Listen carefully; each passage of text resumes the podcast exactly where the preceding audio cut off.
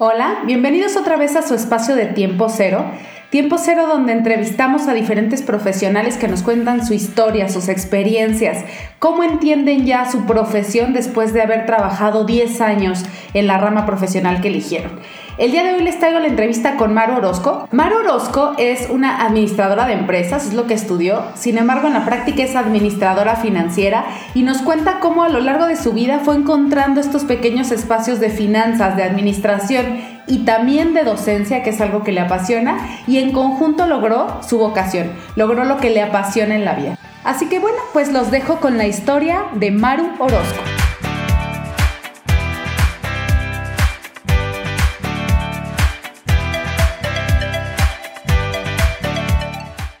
Gracias, Maru, tocallita. Gracias por tu tiempo, gracias por, por, regalarnos un poquito de tu historia para poder contarle a los chicos tu carrera y tu profesión. Bienvenida. Gracias a ti, Tocaya. La verdad es que es un gusto poder ayudarte en esto que, que es tan importante porque encontrar tu vocación no es nada fácil y es de las decisiones más difíciles que tenemos que tomar. La verdad es que agradezco mucho esta oportunidad. No, y la verdad a veces nos tardamos la vida, ¿no? Años y años en encontrarlo, pero a los 17 años es cuando pues tienes que tomar una decisión que esperas que te, que te lleve, ¿no? Al caminito de encontrar tu vocación. Así es. Y a los 17 años todavía estamos eh, pensando qué es lo que vamos a hacer mañana y tenemos que decidir qué es lo que vamos a hacer el resto de nuestras vidas. Y como dices, hay gente que pasa toda su vida y que nunca la ha encontrado, no ha encontrado su verdadera vocación. Sí, qué difícil, pero espero que este tipo de conversaciones que vamos a tener, pues les dé más información. Yo siempre les digo que cada, cada entrevista, cada profesión les dará información, ya sea que es lo mío, encontré, me dio curiosidad o lo escuché dije, no, hombre, de plano no es lo mío. Bueno, pues aunque sea eso, da información y ya descartaste y te diste cuenta que ese camino no es el tuyo. Exacto, exacto. Bueno, entonces lo primero que te quiero preguntar, Tocayita, es ¿a qué te dedicas? ¿Cuál es tu trabajo actualmente? Bueno, pues la verdad es que tengo varios. tengo varios trabajos. Uno, eh, el más importante, es que soy esposa y soy madre de familia. Tengo tres hijos. Después tengo un trabajo en el que sí me pagan, que, que es, soy directora de la Escuela de Finanzas en la Universidad de Anáhuac y a mi cargo tengo dos licenciaturas, una maestría y tres diplomados. Y por último, tengo un trabajo que tampoco me paga, pero que me hace sentir muy bien porque soy presidente del Instituto Mexicano de Ejecutivos en Finanzas. Y en este siento que estoy poniendo mi granito de arena para, para tratar de generar un mejor México para mis hijos el día de mañana. Ok, está padrísimo. Y qué padre que empieces con, con el de eres madre de familia, porque eh, uno de los temas importantes de considerar en tu profesión es tu plan de vida, ¿no? Si tienes un plan de vida y tú ya sabes qué quieres en tu vida, tu profesión debería de permitirte también cumplir tus sueños familiares y tus sueños de vida. Y veo con la sonrisa que yo sé que te conozco y sé lo feliz y lo, lo exitosa y además lo realizada que eres con tu profesión, pues obviamente se cumplen, ¿no? Estos criterios de tu plan de vida, tus sueños de vida, pero también tus sueños profesionales. Entonces, ya que platicamos un poquito de a qué te dedicas, ahora cuéntame qué estudiaste y cómo llegaste a este punto de estar en la parte pedagógica de finanzas. Sí, yo estudié, fíjate, yo desde el principio siempre creí que tenía que estudiar una, carrera que tuviera matemáticas. Y te voy a decir por qué, porque en secundaria una maestra de matemáticas se acercó con mi mamá y le dijo, a ver, tiene que entender que su hija no es para las matemáticas, no es buena para las mates. Y a mí me encantaban las matemáticas, nada más que la maestra no me enseñaba como yo o sea, como yo podía entender las matemáticas, sus exámenes eran súper difíciles. Y entonces en ese momento dije, es que, ¿por qué está negándome? O sea, ¿por qué esta maestra se, se, siente con el derecho de negarme la posibilidad de estudiar algo que me encanta? Porque para mí era un reto estudiar matemáticas. Entonces, eh, a partir de ahí dije, voy a ser la mejor en matemáticas y me empecé a meter en la parte de matemáticas, hice matemáticas, muchas matemáticas, y sí fui buena en matemáticas. Y eh, en la prepa, pues ya sabes, empiezas a ver carreras y a ver universidades. Yo estudié en, una, en, un colegio eh, católico que tiene una universidad, que es el Colegio Oxford, y tenía la Universidad de Anáhuac, y yo sabía que no quería seguir en el mismo sistema, ¿no? Porque pues toda mi vida estuve en el sistema, en el sistema católico y dije, no, quiero probar algo diferente. Entonces, por ahí empecé a descartar la Universidad Pero, eh, y empecé a ver otras universidades, por supuesto que fui al ITAM, dije, bueno, es una de las mejores universidades en finanzas y economía que tiene México. Fui a, al TEC de Monterrey, fui a, a la UNAM, fui a la UP y empecé a ver las opciones que había en esas universidades para ver qué podía estudiar. Y la carrera que más me llamó la atención fue Administración Financiera en el TEC de Monterrey. Entonces, eh, empecé a estudiar Administración Financiera, pero por cuestiones familiares y proyectos de mis papás, eh, se decidió que nos, nos cambiáramos de residencia y nos vinimos a vivir a Querétaro. Y aquí en el TEC de Monterrey de Querétaro no estaba la carrera de administración financiera, sino solamente administración de empresas. El plan era pues que yo em, hiciera un tronco común de administración de empresas para regresarme a México a terminar la carrera de administración financiera. La realidad es que me ganó la fiesta, me ganaron mis amigos y me ganó la ciudad.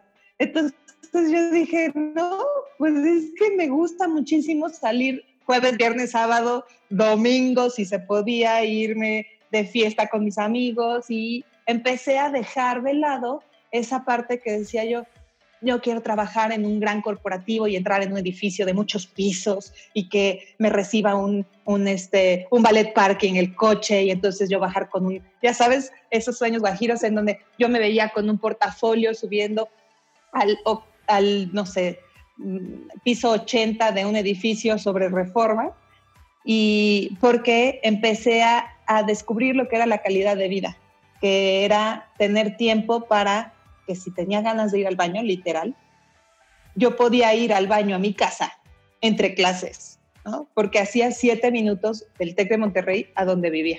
Entonces, pues me podía ir a desayunar con mis papás, podía ir a, hacer la tarea y regresar a la siguiente clase, invitar a mis amigas a ver una serie en mi casa y regresar a, a la siguiente clase. Y entonces terminé la carrera de administración de empresas. Y eh, y como me empezó a gustar esta parte de la calidad de vida y todo, otra cosa que me gustaba mucho de chiquita era cocinar y, hacer viajes. Entonces en el TEC de Monterrey había una especialidad que podías hacer en Mazatlán y hice una especialidad en turismo en Mazatlán.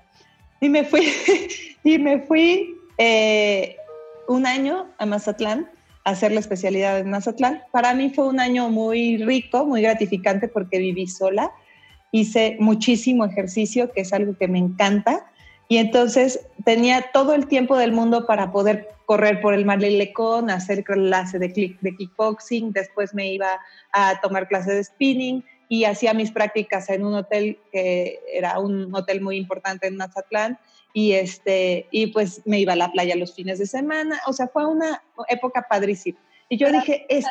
voy a hacer una pausa con historia, porque ya nos fuimos por diferentes lados. Entonces, elegiste tu carrera? Dijiste, me quieres todavía en México, en administración financiera.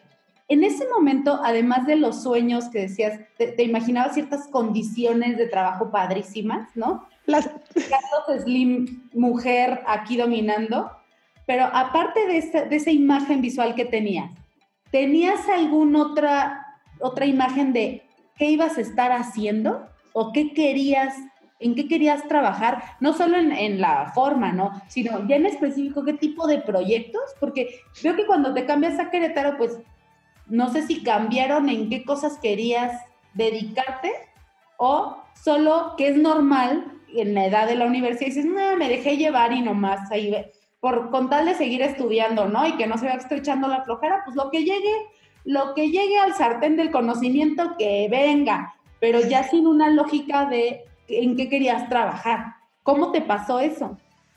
La verdad es que sí, yo me veía en un corporativo, pero no sabía qué era lo que estaba haciendo, ¿sabes? O sea, esta pregunta que me dices es muy importante. O sea, yo me veía entrando a un edificio de 80 pisos por el glamour, por el, por el hecho de vestirme con un traje eh, Armani y entrar con un, eh, con un portafolio a un gran edificio, pero, pero ya adentro, si me preguntas qué te imaginas haciendo, o sea, nunca me lo imaginé, nunca. Pero cuando empecé a vivir esta parte de, eh, de las relaciones interpersonales, de trabajar con gente, de servir, que fue lo que me, enseñó el turismo, el servicio, este, pues descubrí que era algo que me gustaba y que era algo a lo que me podía dedicar. Pero algo que cambió mi chip en ese sentido fue que en el momento en el que yo trabajé en, este, en esta industria, pues la descubrí en un ambiente pesado para las mujeres, porque eh, había como mucho, mucha insinuación, acoso, este tipo de cosas en el momento y las situaciones en donde yo, yo me tocó trabajar. Eso no quiere decir que la industria del turismo o la industria de la gastronomía sea así. Entonces, pues decidí regresar a Querétaro y terminar la carrera de administración de empresas, porque esto solamente era una especialidad. Regresé en el último semestre al, al TEC Querétaro y terminé la carrera de administración de empresas. Y entonces, pues ya era el último semestre, yo daba clases de inglés a ejecutivos porque la verdad siempre he sido como muy activa, entonces daba clases de inglés y daba clases, me acuerdo que daba clases en Tremec y di clases en Michelin y di clases así como ejecutivos y eso me gustaba mucho y un día mi mamá me acompañó a una de las clases que di en Tremec y me dijo, Maru, te vi como pez en el agua. O sea, te vi dando clases enfrente de señores 20, 30 años más grande que tú y, estabas feliz y, eras tú y te, te empezaste a desarrollar. Y ahí fue como que el primer clic que donde dije, pues como que las clases me gustan un poco. Y, este, y entonces lo que hice Fíjate qué importante la observación de tu mamá, qué importante porque normalmente cuando, cuando te encuentras en ese momento dices, estoy como pez en el agua, siento que esto que estoy haciendo me gusta, es difícil romper qué parte de esta experiencia es la que me gustó, porque a lo mejor hubieras pensado, ah, pues ya es lo mío, seré maestra de Harmon Hall por el resto de mi vida, ¿no? Y no. Así es. No, no era, no, el tema no era que te gustara dar clases de inglés, vaya, no solo de inglés, sino te gusta. Cuando ves la experiencia es únicamente el me gusta dar clases, la enseñanza a grupos, lo disfruté. Sí, sí, cuando salí, o sea, y sí es cierto, la verdad es que pues yo daba clases por tener una lanita extra y poderme pagar mis gastos, gasolina, el teléfono y la salidita, pero me gustaba, o sea, sí esperaba el, día, el momento del día o el momento de la semana en el que yo tenía que ir a dar clases. Y la verdad es que dar clases frente a ejecutivos que sabes que saben muchísimo más que tú, pues no era fácil, pero era divertido. Para mí era muy divertido. Entonces, em, terminé la carrera y, y como yo sabía que me gustaba dar clases, dije, tengo que estudiar una maestría porque para poder dar clases, pues mi idea era hacer una maestría. Y entonces pues ya había terminado la carrera y pues tenía que empezar a trabajar y tenía que empezar a trabajar en algo que fuera relacionado con mi carrera. Y entonces el esposo de una prima trabaja, trabajaba en ese entonces en HCBC y me dijo, oye Maru, fíjate que hay unas vacantes en HCBC para trabajar en la parte de planeación financiera. Este, pues te interesa. Y otra vez, como que el destino me llevó a las finanzas. el destino me llevó a las, a las finanzas. Yo creería que no es el destino, más bien es, seguro te llegaron algunas oportunidades o algunos comentarios o te acercaron algún, algunas vacantes que escuchaste, pero como tenías este, estas ganas por el número o estas, este gusto por las matemáticas, esa es la que elegiste escuchar, ¿no? Dijiste, ay, planeación financiera, esto me suena que puede ser interesante, voy a dedicar tiempo a, monitorear, ¿no? A ver qué encuentro. En una de esas me gusta. Yo creo que sí, tienes razón, yo creo que sí. Eh, sí, sí, o sea, sí tuve otras oportunidades, sí se me presentaron otras oportunidades de trabajar en otras empresas, pero me gustaba la idea de trabajar en un banco porque otra vez me regresó esta, esta idea de, de pues es un corporativo y tienes como muchas oportunidades en un banco, ¿no? Y entonces em, entré a trabajar a HCBC Y ahí, eh, una de las cosas que más aprecio de ese trabajo fue que aprendí mucho. Eh, me capacitaron muchísimo y tuve la oportunidad de, participar en muchos cursos y muchas capacitaciones dentro del área de las finanzas. Y entonces hice un examen de certificación frente a la Asociación Mexicana de Intermediarios Bursátiles.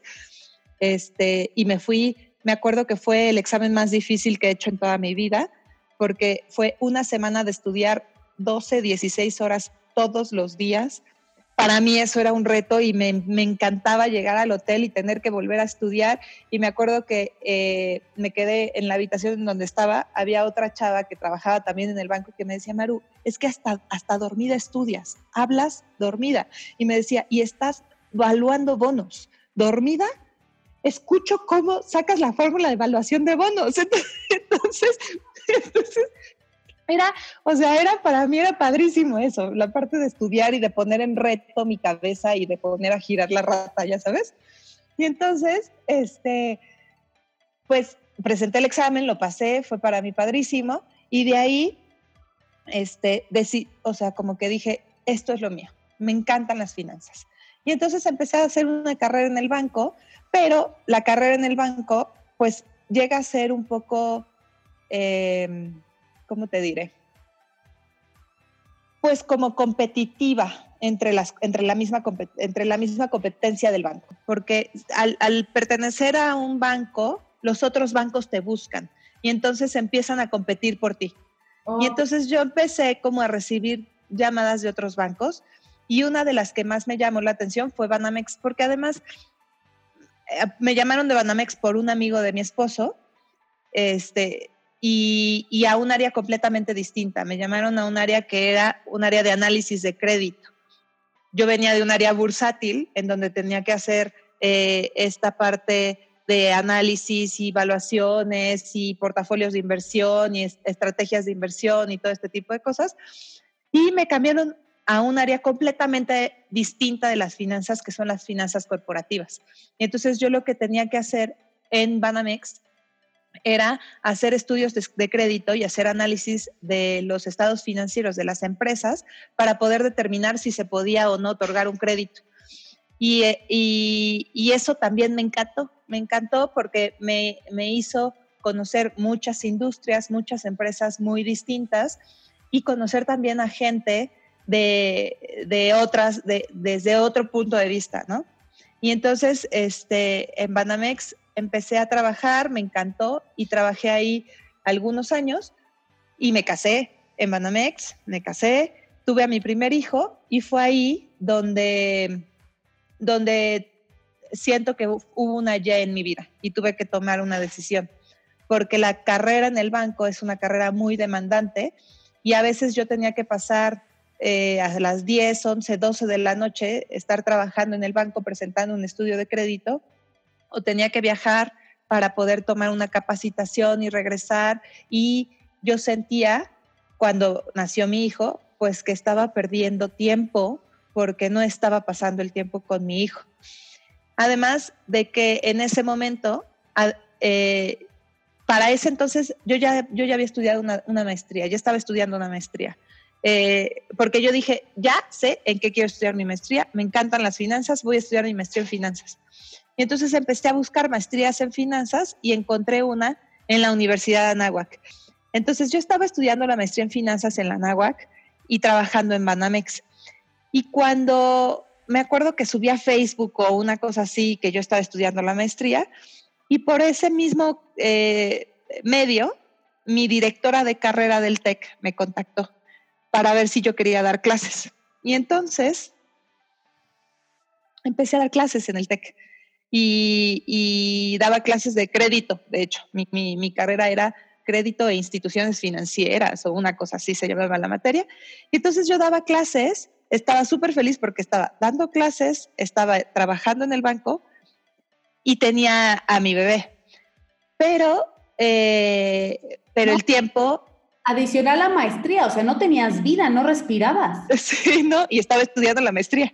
Y además, mi esposo no estaba en casa él tuvo que salir de viaje eh, y pasaba 15 días fuera de Querétaro y regresaba un fin de semana. Entonces para mí fue muy pesado y llegó un momento en donde dije, ya no puedo, necesito tomar una decisión. Y, y me senté, me acuerdo que me senté, yo me sentaba en las noches en la recámara, cargaba mi bebé, porque estaba recién nacido, tenía seis meses, yo acababa de regresar al banco. Y cargaba mi bebé y se me salían las lágrimas, ya se me salían las lágrimas y decía, qué difícil es ser mamá, ser trabajadora y además estar sola.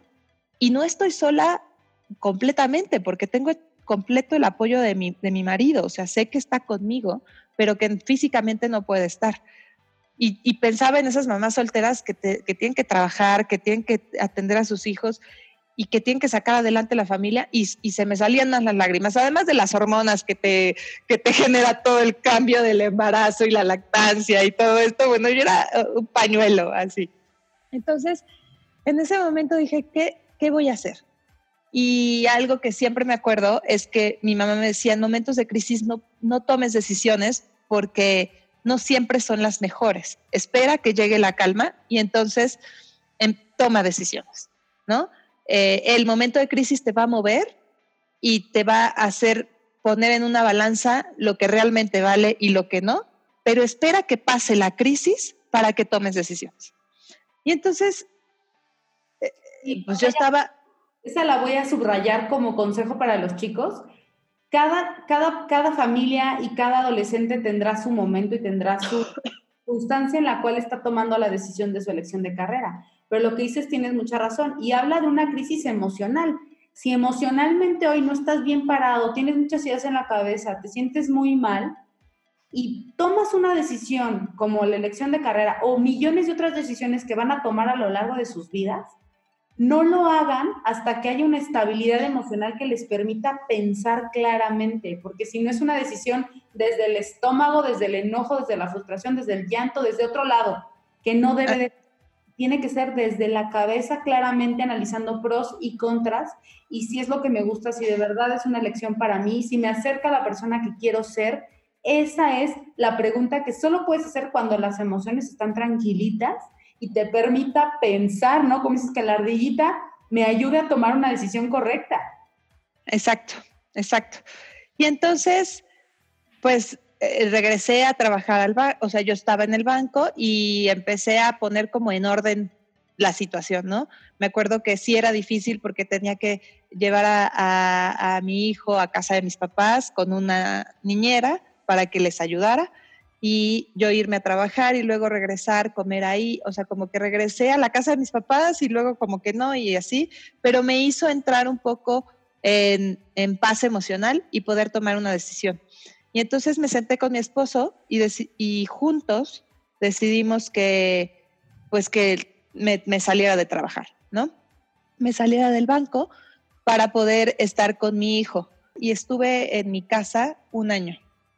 Pero un año yo arañaba las paredes, porque me sobraba mucho tiempo. O sea, yo tenía, podía...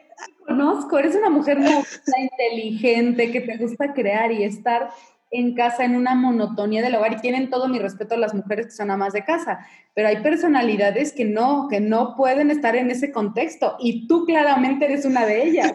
Sí, no, yo inventaba cosas, yo decía, ya cambiaba los closets de un lado a otro, la, la, sala de, una, de un lugar a otro, mi marido llegaba a la casa de repente y me decía, Maru, ¿qué pasó? ¿Por qué moviste todo? Es que ya acabé y tengo que mover algo. Entonces, entonces, o sea, empecé como en este sentido y me empezó a entrar una depresión y porque yo decía, está padrísimo, amo a mis hijos, estoy con ellos, puedo estar con ellos todo el tiempo, pero no estoy feliz y ellos lo que necesitan es una mamá feliz, no una mamá que esté con ellos todo el tiempo. Entonces, mi mamá otra vez regresó al rescate y me dijo, Maru, pues si no vas a trabajar, termina tu maestría y haz tu tesis. Y entonces me llevó a la universidad, me acuerdo, yo le decía, no, mamá, no tengo ganas ni de terminar la tesis, no quiero hacer ni, ni investigación, no sé ni de qué la voy a hacer. Para mí ya ahorita no tiene sentido, nada, este, ya no vale mi vida, nada, ¿no? Y entonces me acuerdo que me llevó a la universidad y me dijo, bueno, nada más pregunta, ¿qué es lo que necesitas? Me llevó a la universidad, me acuerdo que se quedó con mis hijos en el coche, me bajé del coche y y cuando llegué a, pedir informes para ver cuál era el proceso de, titulación, eh, la directora en ese entonces de la carrera, o sea, de la escuela de finanzas, me invitó a dar clases. Y me dijo, oye, Maru, pues es que yo veo que traes un currículum muy interesante, has dado clases, ¿por qué no vienes y me das una o dos clases? Entonces, para mí eso fue como, clic, o sea, aquí, ¿no? O sea, puedo trabajar dando clases, estar con mis hijos y estudiar y terminar mi maestría. Y además tener el tiempo. Y entonces dije, padrísimo, sí. Este, ¿dónde firmo? Y además quiero terminar mi maestría y así. Entonces empecé a hacer como el proceso del proyecto aplicativo tesis para la, la titulación. Y cuando me ofreció las clases era más o menos creo que abril y era dar clases a partir del siguiente semestre que empezaba en agosto. Entonces pasé todo el verano en este proceso de terminar la tesis y todo y pude terminar mi maestría en septiembre, me dio tiempo para terminar la tesis y terminar mi maestría. Y en ese momento, como que todo fue de Dios. La verdad es que yo siempre he dicho que, que mi trabajo en la universidad, en la Universidad de Anáhuac, fue de Dios, fue porque Dios quiso que yo estuviera ahí. Y y de repente me habló la directora y me dijo, oye, Maru, no son dos, son cinco. ¿Cómo ves? Y yo, pues padrísimo, yo hacía cuentas y ya, ya cinco ya sumaban, ¿no? Y entonces, este, después, como a las dos semanas, me habló y me dijo, Maru, ¿sabes qué? Que la maestra que daba esas clases siempre sí las va a dar, pues nada, nada más vas a poder dar dos. Pues sí, no importa, ni modo. O sea, sí, como que fue un bajón, pero yo dije, sí, no importa. Y después, antes de entrar a, a agosto, este, me habló la directora y me dijo, oye, pues, ¿qué crees? Que hay una plaza para profesor de tiempo completo. Maru, yo no había dado una sola clase en la Universidad de Anáhuac y ya me estaban ofreciendo una plaza para profesor de tiempo completo. Me acuerdo que salí de la entrevista y yo no podía dejar de sonreír. O sea, o sea, yo, mi sonrisa era de oreja a oreja. Le, le daba o sea, le hablé a mi marido y yo no podía dejar de reír. Todo para mí era alegría. La, sonrisa no se me quitaba. Yo decía, Maru, a ver, pues guarda un poco la compostura, ¿no? Se van a dar cuenta. Y no podía, no podía dejar de reírme, o sea, de, sonreír. Y entonces entré a trabajar a la Universidad de Nagua como profesor de tiempo completo y coordinando la maestría en finanzas. Y entonces empecé a descubrir esta parte de que las finas, de que pues yo seguía actualizándome en el área de las finanzas, pero además estaba haciendo la cosa que para mí era lo más divertido, que era estar frente a un grupo y dar clases. Y entonces eh, me empecé a sentir como muy plena, muy, muy, muy llena de mí. Y yo creo que eso se, se vio reflejado tanto que a los seis meses de estar trabajando me ofrecieron la dirección de la escuela. ¿Y llevas cuánto tiempo? Llevo seis, sí, seis años, cumplo seis años en julio. Y me consta para lo que nos están escuchando, porque conozco a Maro hace, unos añitos, y la sonrisa que nos estás diciendo sigue ahí. Y eso es muy importante porque parecería que para otras personas que no es lo suyo, dices, oye, pero estar dando clases como coordinando la misma maestría por tantos años, y para algunas personas que no es lo suyo, que no es lo que les vibra, que no es lo que les gusta, a lo mejor será complicado, pero a ti me consta que te sigue apasionando, ver qué puedes hacer diferente, qué retos de ventas, pero además qué retos de prácticas diferentes y cómo acompañas a los estudiantes a que aprendan más y que se vuelvan unos financieros más expertos. Y me consta la pasión que tienes, que parecería que es ese día que me estás relatando de el día que me dijeron y que yo no podía parar de sonreír y sigue ahí y qué padre, ojalá que encontráramos todos eso que tú tienes, que es de verdad encontré lo mío, encontré lo que me hace feliz, lo que cumple mis expectativas de vida, pero además encontré que me gusta ser maestra, pero además sigo teniendo los números que me encanta y además, por supuesto, administras, porque administras tu propia facultad, entonces tienes la parte de administración de negocios, pero de finanzas, pero de, además de estar frente a un grupo y entonces hubo como un, me lo cuentas y veo como un rompecabezas que se armó encontraste lo tuyo, qué padre. Sí, sí, encontré lo mío, por eso siempre, o sea, yo soy una mujer de mucha fe y, y siempre digo que esto fue de Dios. Dios me puso como las cositas en el camino y me dio la inteligencia también para poder identificarlas y la voluntad para poder hacerlas. ¿Me explico? Porque es muy diferente decir, pues ahí está la oportunidad, pero ay, qué flojera, o mañana, o después, o no, o, pues igual y no es lo mío. O sea, es la voluntad de decir, pues ni modo, levántate, sacúdete las rodillas, vas para arriba y para, para adelante, ¿no? Y, y, y la universidad para mí ha sido, y la dirección de la carrera ha sido para mí muy, muy, muy, muy importante. Me llena muchísimo porque me deja también llenarme de mi familia, me deja llenarme de mis hijos, me deja darles tiempo a mis hijos, compartirles lo que hago a mis hijos, porque me los llevo a la universidad, ahí trabajan conmigo, hacen la tarea, los mando al OXO, mis alumnos de repente llegan y ya los metieron a una clase y y sale Raúl y dice, aprendí tal, y, y, luego llega Inés y me dice, mamá, yo quiero ser diseñadora porque ya me llevaron a la escuela de diseño y hay muchos colores, y hay muchos plumones, y hay muchas cosas así. Entonces, me ha dado la oportunidad también de que mis hijos descubran otra vida y otro mundo, y que lo vean también como muy palpable, ¿no? O sea, como muy a su alcance, que pueden estudiar lo que se les venga en gana, pero que tienen que ser felices. Cuando eres feliz, puedes, puedes hacer las cosas que haces incluso sin que te pagaran. Y yo, y yo podría estar en la universidad incluso, incluso sin que me lo pagaran.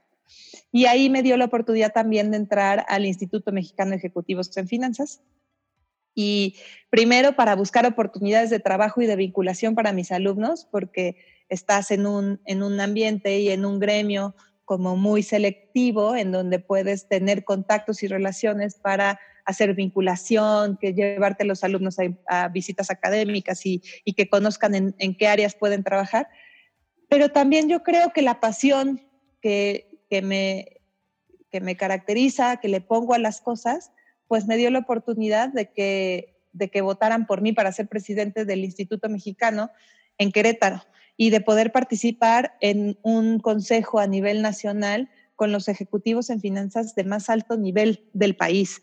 O sea, la verdad es que estoy hoy, hoy en día me siento en la mesa a hacer un análisis de la economía del país con gente que ha ganado premios Nobel de Economía y que, y que para mí es, o sea, es una oportunidad que aunque no me paguen el ser presidente del instituto, pues me da muchísimo más, ¿no? O sea, me da esta oportunidad de, saber qué es lo que va a pasar con, el, con la economía del país, qué es lo que tenemos que hacer como empresarios, como familia, como, como docentes, como académicos, para poder mejorar la situación económica del país a pesar de la crisis de, sanitaria, la crisis económica o la crisis política que podamos pasar.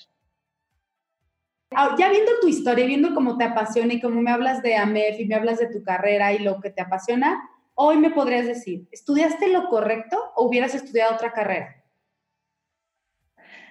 No, no hubiera, yo no hubiera cambiado nada de mi historia. O sea, estudié lo correcto, incluso hasta haber estudiado turismo me dio habilidades para poder dar mejor servicio. Entonces, no, yo no, yo no hubiera cambiado mi carrera. Es más, si me preguntas, ¿hubieras estudiado administración financiera? No, creo que la, administración de empresas también me dio muchas herramientas. Sobre eso, ¿cómo podrías definirnos administración de empresas? Porque administración de empresas es tan amplio que luego ves el folletito de las universidades y es gigantesco. Entonces, ya con tus palabras, ya con tus años de experiencia, ¿cómo definirías la carrera? Yo, eh, ¿puedo ser muy sincera? Para mí, la carrera de administración de empresas me dio tiempo para elegir lo que realmente quería hacer. ¿Sabes? O sea, porque si yo hubiera estudiado finanzas desde el principio, quizá mi vida hubiera sido otra y hubiera terminado trabajando en un gran corporativo de 80 pisos este, y, siendo soltera, ¿no? Este, pero la carrera de administración me dio tiempo y me dio la oportunidad de, de, de descubrir otras áreas de conocimiento. Oye, Entonces, tengo que hacerte esa pregunta porque en las entrevistas que he hecho, me han otros, otros profesionistas como tú que me están regalando su tiempo, hablaban de lo mismo, ¿no? De váyanse a carreras muy generales, porque en el momento de empezar la universidad a los 17 años, no es momento de cerrarte caminos, es de abrir caminos. Entonces, abran, estudien cosas que sean muy generales y poco a poco, ya sea en la maestría o ya en su experiencia profesional, encontrarán hacia dónde se van a especializar. Pero también hay muchas carreras que sí son muy, muy, muy especializadas, que son muy valiosas. ¿Cuál sería tu consejo? O sea, si tú tuvieras que darle un consejo a estos chicos, ¿sería irte a estas generales, a estas que son muy, muy amplias? Yo creo que cuando, que si tú estás seguro de qué es lo que quieres estudiar, o sea, si sabes que lo que te gustan son, por ejemplo, las finanzas, no le dudes, o sea, métete a las finanzas. ¿Me explico? Pero si estás dudando tienes alguna cosquillita de que no sabes, incluso aunque empieces a estudiar finanzas, si en algún momento, y es lo que yo les digo a mis alumnos, a, veces llegan a mi oficina y me dicen, Maru, es que no estoy segura, me entré a la carrera amando las finanzas, pero ahorita no estoy segura. Entonces, mi recomendación es, no te preocupes, busca algo más general para que tengas tiempo de encontrar qué sí te gusta. Igual y regresas a las finanzas, ¿me explico? Como me pasó. Pero tengo alumnos, por ejemplo, que entran estudiando finanzas y que les veo la vocación de financieros, o sea, a kilómetros, ¿me explico? Entonces, cuando, cuando sabes que realmente es lo que te llena, lo que te gusta, mi recomendación es métete, aunque sea lo más especializado, porque encuentras pasión en eso. Pero si todavía no estás seguro, busca algo más general que te dé panoramas distintos para que puedas decidir qué es lo que más te llama la atención y en dónde te sientes como pez en el agua.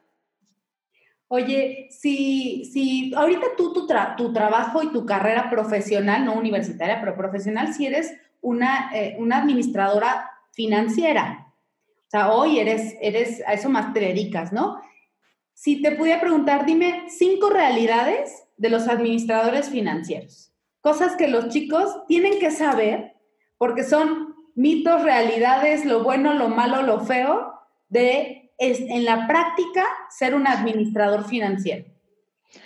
Para poder ser administrador financiero, yo creo que algo fundamental es estar informado, que te guste eh, estar todo el tiempo viendo qué es lo que está pasando alrededor, ¿no? O sea, estar buscando noticias de fuentes eh, fidedignas, de fuentes confiables. Eh, estar analizando es otra, otra gran habilidad, otra, otra fortaleza, o sea, como para poder ser un buen administrador financiero tienes que saber analizar y poder eh, discriminar los datos que te sirven y los que no, porque también hay muchísima información, porque lo que tienes que hacer como administrador financiero es tomar decisiones. Y para tomar mejores decisiones, pues hay que tener la mayor información posible, pero tampoco te puedes llenar de información porque entonces nunca tomas decisiones. Entonces es eh, saber qué información te sirve, qué no, y cuándo tienes que tomar la decisión y listo, vas a, tomar la decisión. Entonces también necesitas esta parte de, asertividad, de, de no tener miedo y de no, no, tener esta aversión al riesgo, de, saber tomar, de, saber tomar riesgos, ¿no?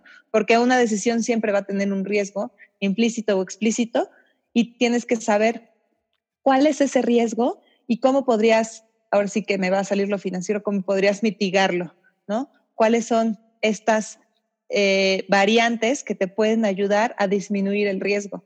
Y otra área bien interesante o bien importante dentro de las finanzas, definitivamente es que te gusten las matemáticas, que te guste hacer análisis y cálculos, porque tienes que, calcular la probabilidad de ocurrencia, de no ocurrencia, de, que suceda o que no suceda, de que las cosas em, del, pasado, la, la, historia financiera de una empresa, te dice mucho de hacia dónde va a ir esa empresa o cómo se ha administrado la empresa. Entonces, te, tienen que gustar los números, definitivamente.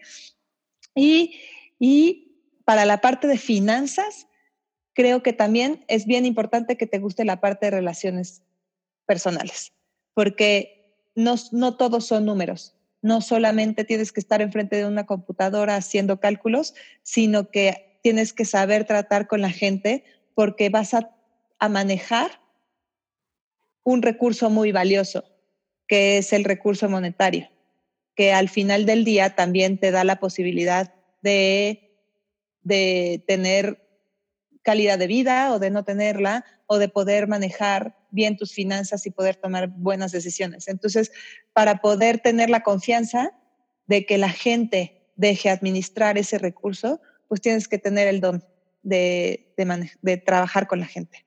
A ver, anoté tres. Necesitas estar muy informado, que te guste buscar información económica internacional de negocios, ¿no? Que te guste la información. Dos, que seas valiente, porque vas a tomar decisiones basadas en un Excel o en un numerito y que vas a lo mejor a, arriesgar tu patrimonio o el patrimonio de alguien más en esa información. Entonces tienes que ser muy valiente. Tienes que saber evaluar riesgos y por lo tanto también manejar contingencias. Así es. Te tiene que usar las mates y te gusta el análisis, es el qué significa la mate, ¿no? Porque el número en sí no tiene un significado, sino los resultados de esas sumas y restas que realizas y relaciones personales, porque pues al final quieres trabajo, alguien te lo tiene que dar, alguien tiene que aceptar entregarte su historia, su análisis, su proyección, su crecimiento del negocio de la empresa en tus manos y tienes que generar esa, esa solidez y esa confianza y esa mancuerna con los clientes para poder ser exitoso. Así es. Sí, los resumiste súper bien. Una última pregunta, Maru. ¿Qué consejo le darías a los chicos de 17 años que están en medio de esta búsqueda de elegir su carrera? Mi consejo es, yo creo que, fíjate, serían dos, que se regresaran a los nueve y que identificaran qué cosas les gustaban hacer a los nueve, porque creo que es una edad en donde en donde el gusto y la felicidad es genuina.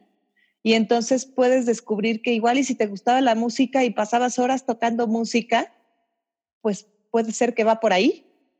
O si te gustaba mucho el deporte, puede ser que va por ahí. O si te gustaba mucho estudiar o leer, o, pues puede ser que vaya por ahí. No quiere decir que vaya por ahí, ¿no? Y la otra es que, que investiguen, que busquen información que se llenen de qué es, qué es cada profesión y qué implica y cómo puedes ejercer la profesión en distintas áreas. ¿eh? No nada más es que eres financiero y vas a trabajar en un banco o vas a trabajar de contador en una empresa, sino que puedes trabajar en muchas, muchas cosas que impliquen esa profesión y que veas que no por estudiar una sola cosa, una sola carrera, te vas a, cerrar a a puestos de trabajo eh, definidos, ¿no?